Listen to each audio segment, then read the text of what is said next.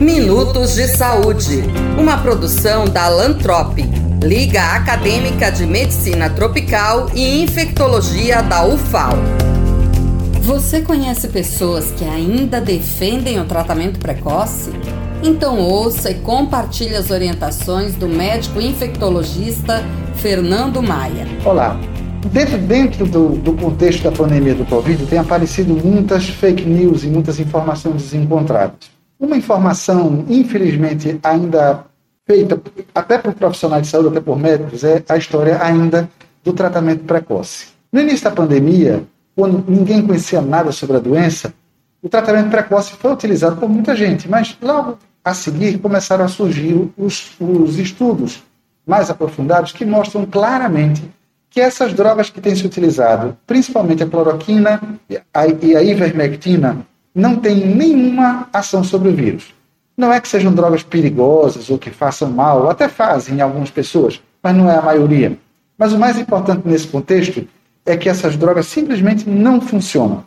De modo que essas drogas dão uma falsa sensação de segurança para quem está tomando o remédio, que acha que está protegido, acha que está tratando e na verdade não está.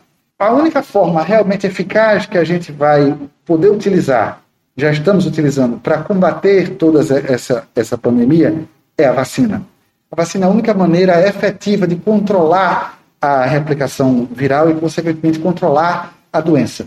Há dados mostrando claramente que a vacina funciona mais do que o, o que os estudos preliminares têm falado. Por exemplo, a, a vacina Coronavac, que foi desenvolvida pelo Instituto Butantan, nos estudos tem mostrado que numa cidade chamada Serrana, no interior de São Paulo, em que a, a população inteira foi vacinada como teste piloto, ocorreram zero mortes por Covid depois da vacinação. O Hospital das Clínicas de São Paulo, que tem 5 mil funcionários, teve uma redução de 75% dos casos de Covid após a, a, vacinação. Então não precisa ter medo, não tenha receio, a vacina é segura e ela vai te dar uma boa proteção contra, contra a doença. Certo? O mais importante é continue se cuidando até que todo mundo esteja vacinado, até que nós atinjamos 80% de vacinados, que vai dar a tão sonhada imunidade de rebanho, que, que é o que efetivamente controla a doença, a gente tem que manter os cuidados de sempre. Então, é usar máscara, lavar as mãos e evitar aglomeração. Somente dessa maneira que a gente pode evitar os casos atualmente e depois de todo mundo vacinado, a gente vai poder finalmente voltar à nossa vida normal.